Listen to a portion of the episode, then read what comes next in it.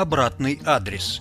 Я журналист Владимир Абаринов, и это 13-й выпуск моего подкаста о русских американцах и американских русских, о том, что они создали и чего добились благодаря или вопреки судьбе.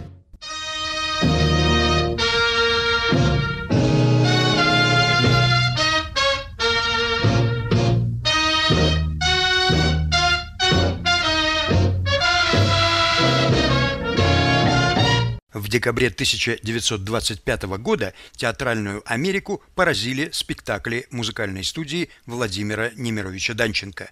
Сооснователь Московского художественного театра пришел тогда к выводу, что реалистический драмтеатр себя исчерпал. Он задумал новый, синтетический жанр, по существу свой вариант мюзикла.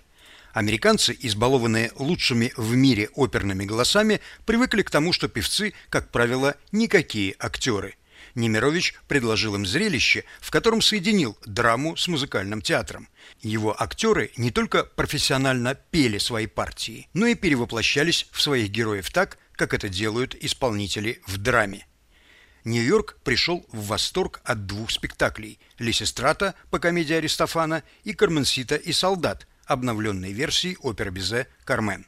В обоих спектаклях главные роли играла Ольга Бакланова – она не только произносила текст и пела, как писал рецензент, изумительно теплым сопрано, но и выполняла акробатические трюки. В Россию она больше не вернется.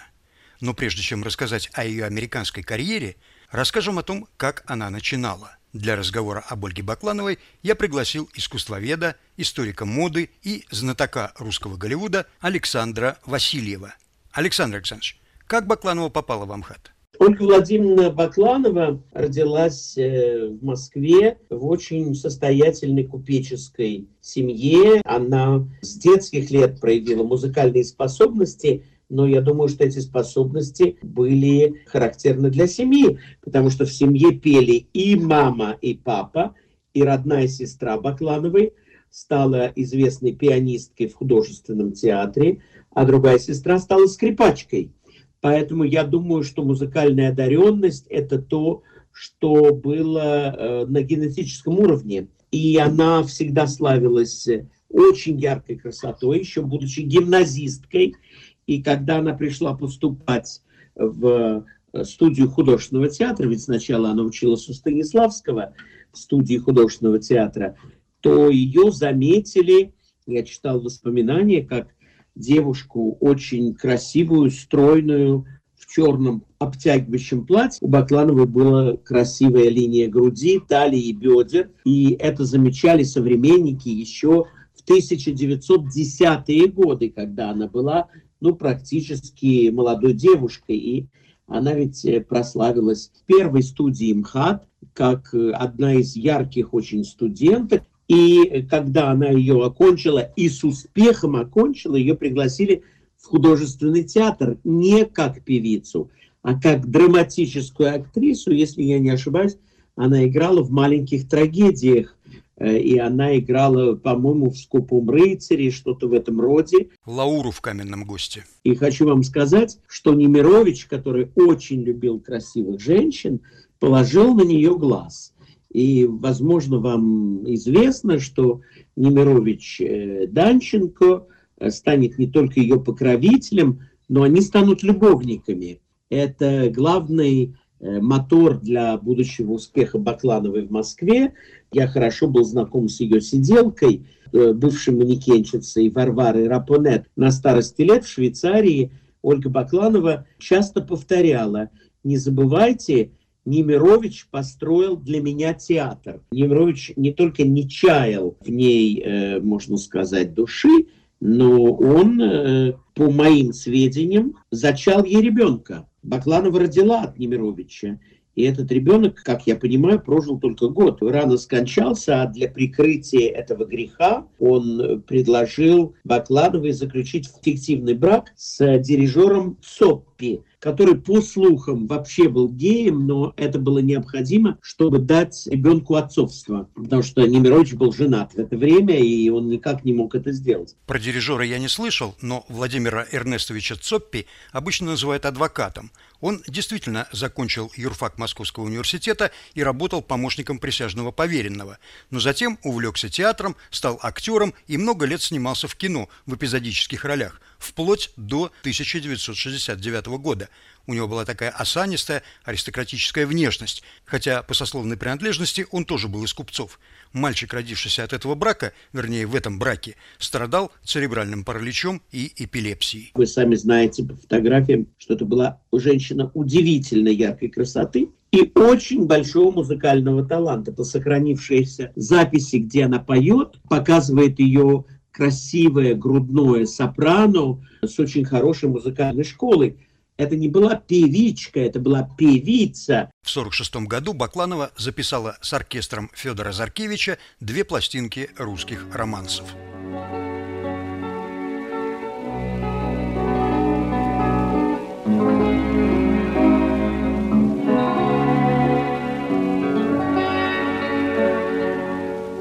Уйди навеки забудь дороги у нас разошлись, да устала, хочу отдохнуть. Прости и навеки забудь.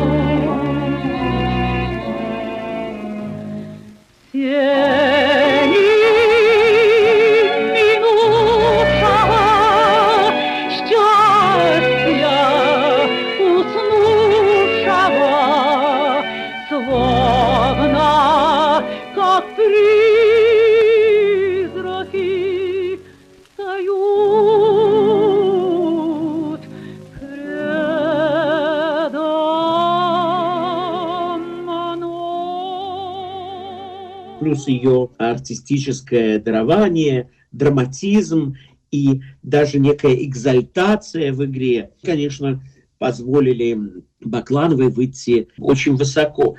Ее успех в Америке, конечно, сопровождался и, как вы знаете, предложением, я забыл, как назывался ее первый спектакль на Бродвее, по-моему, «Монахини» или что-то в этом роде. Это был спектакль знаменитого немецкого режиссера Макса Рейнхарда «Миракль», по пьесе Метерлинка «Сестра Беатриса». Не спектакль даже, а грандиозное шоу, мистерия, которая игралась на очень больших площадках, в цирках, на спортивных аренах, потому что там одних статистов было полторы тысячи человек.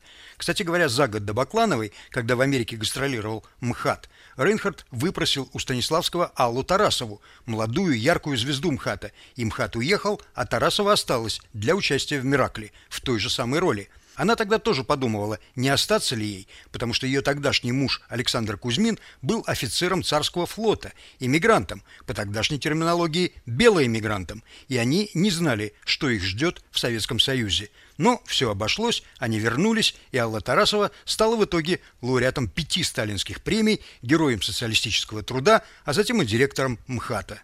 А вот Бакланова приняла другое решение. Она же не осталась во время этой поездки. Вы в курсе? Она вернулась с трупой назад для того, чтобы забрать ребенка, который был у нее в Москве.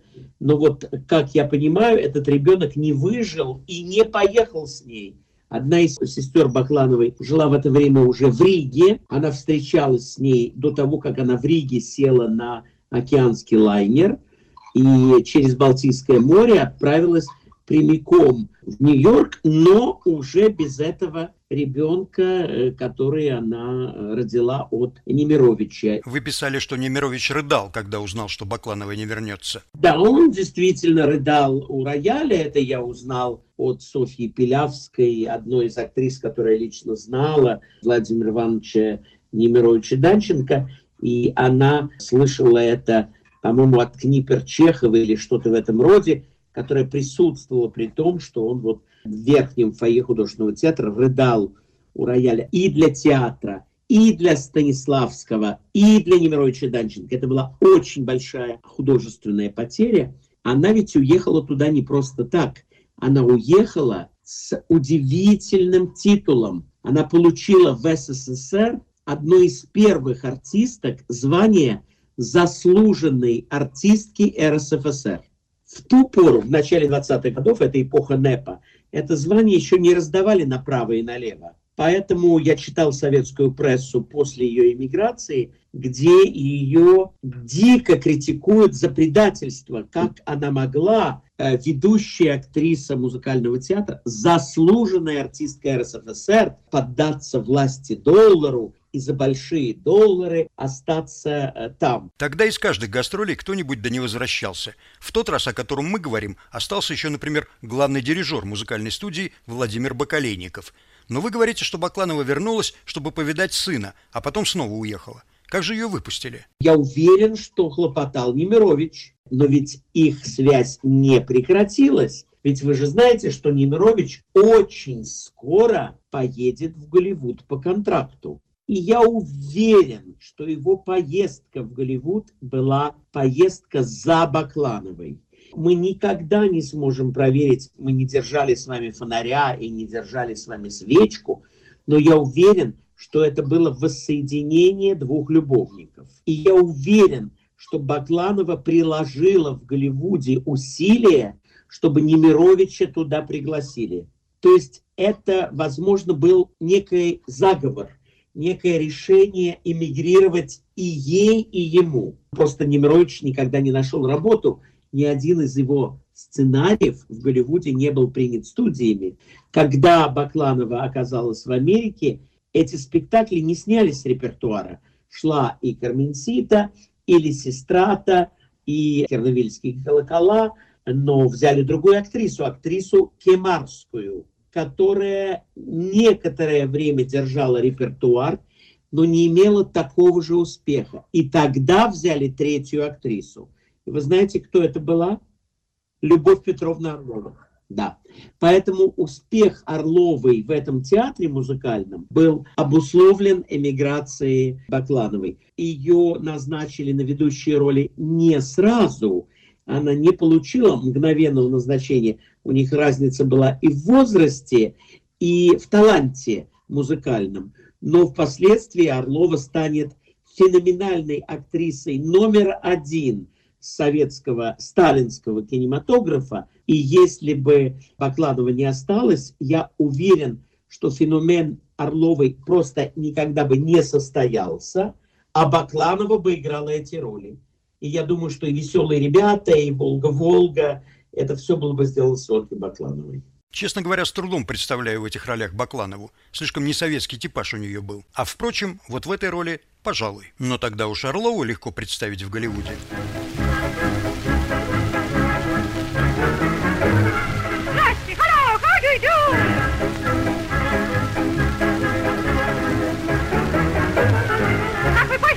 How are you? Я из пущи в небо уйду, диги-диги-ду. Я из пущи в небо уйду, в небо уйду.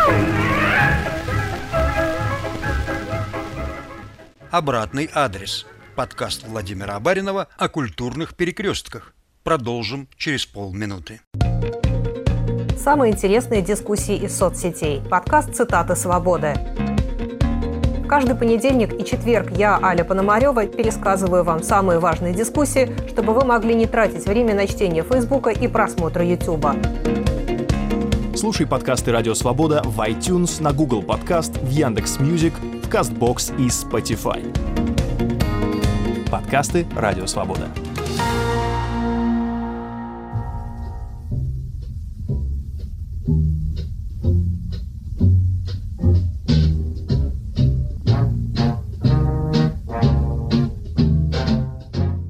Обратный адрес. Я журналист Владимир Абаринов, и это 13-й выпуск моего подкаста о русских американцах и американских русских, о том, что они создали и чего добились благодаря или вопреки судьбе. Для разговора об Ольге Баклановой я пригласил искусствоведа, историка моды и знатока русского Голливуда Александра Васильева – Как она попала в Голливуд, мы в точности не знаем. Голливуд в то время был переполнен соискателями места под этим ласковым калифорнийским солнцем. Мечтали о работе статиста.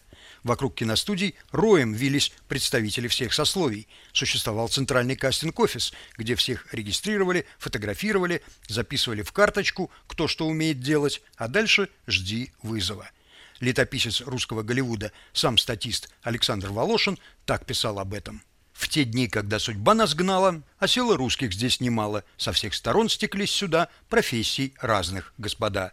Газет закрытых журналисты, провинциальные дантисты, городовые, повара, наборщики, профессора, врачи, актеры, инженеры и орденов всех кавалеры, осколки бунта и войны российской армии чины. Из Вологды, Одессы, Томска, из Балта, Петербурга, Омска, с Байкала, из Днепра реки. Сюда сбежались земляки. Со всех сторон Руси Великой собрался табор многоликой. Как видно, все пути ведут в уездный город Холливуд. В своих поздних интервью Бакланова говорит, что тоже прошла через кастинг-офис. Так или иначе, Ольгу Бакланову пригласили на эпизод. Маленький, она даже в титрах не значится, но благодаря этой картине она оказалась при деле и на виду. В следующем фильме «Три грешника» у нее была одна из главных ролей, а ее партнершей стала Пола Негри. После этой картины о ней начинают говорить как о восходящей звезде. А ведь ей в это время уже 35 лет. Поле Негри 31, и она уже мегазвезда. Джуди Гарланд ребенком начала сниматься, а тут 35. Одной диетой тут не отделаешься. Надо иметь стальной характер и жесточайшую самодисциплину.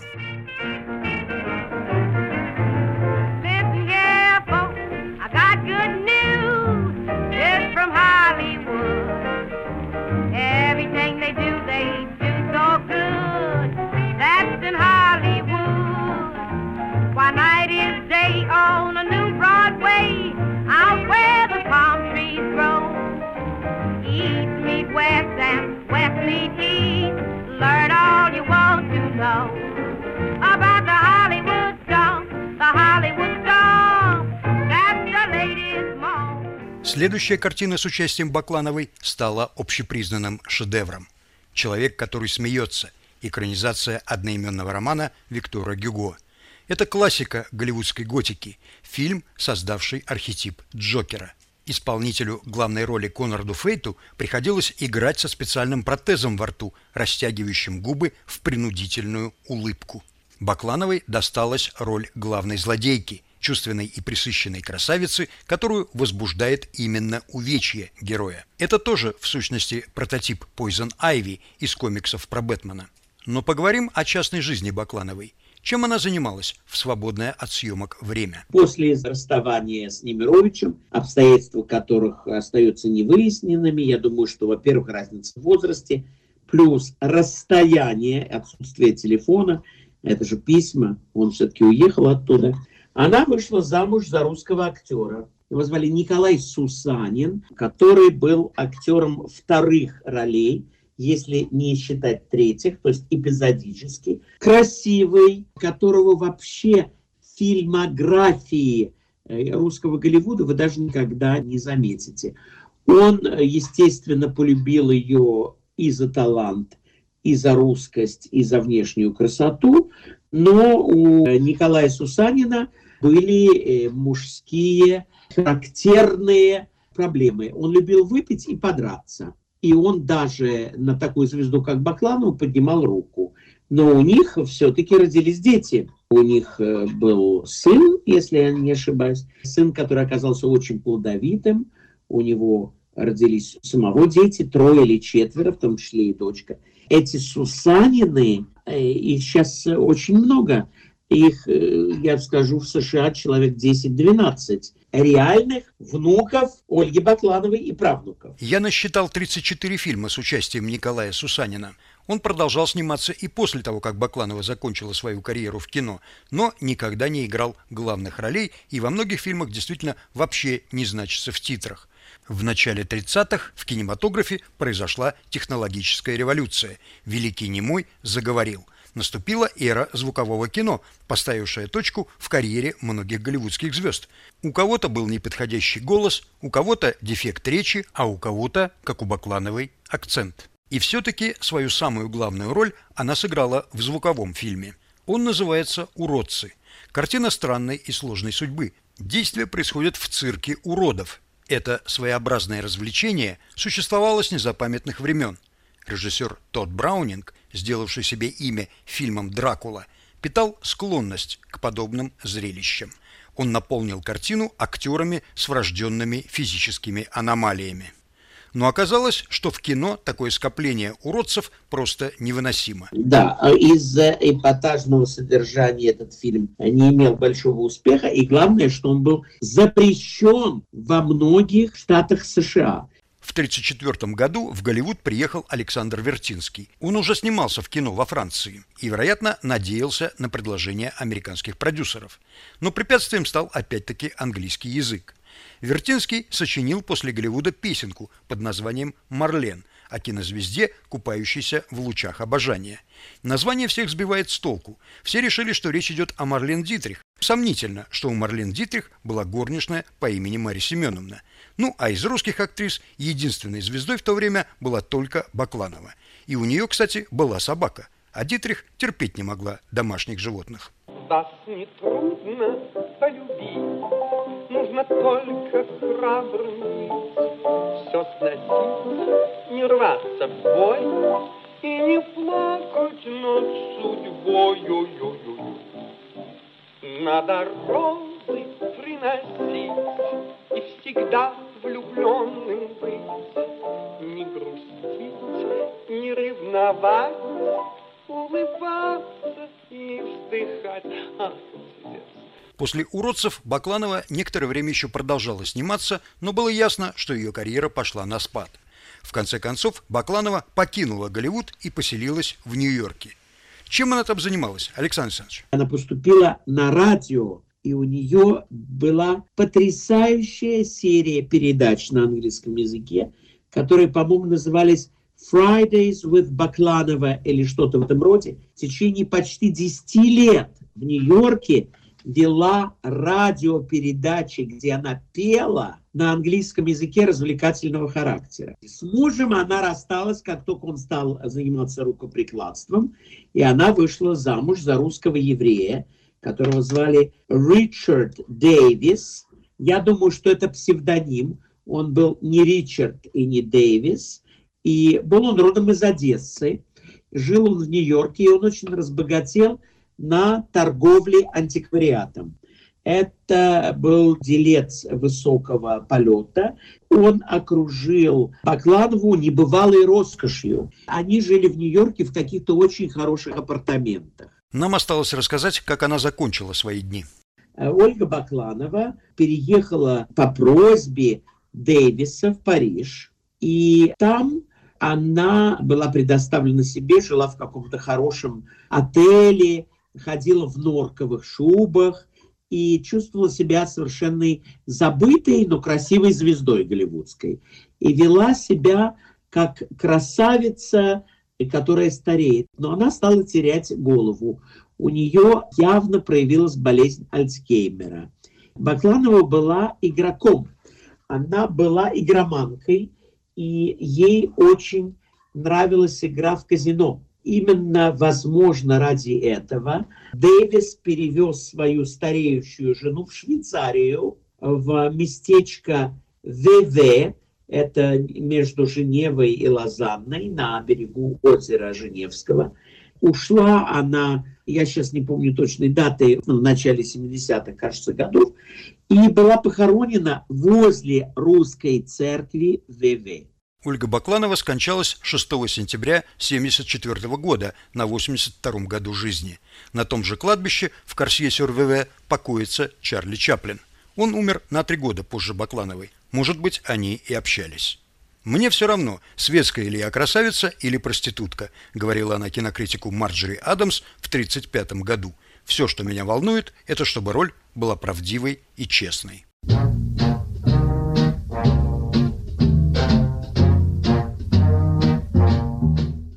Ольга Бакланова и ее голливудское счастье в подкасте Владимира Баринова «Обратный адрес». Слушайте на всех подкаст-платформах и на сайте Радио Свобода. Пишите мне, рассказывайте свои истории и не забывайте оставлять свой обратный адрес.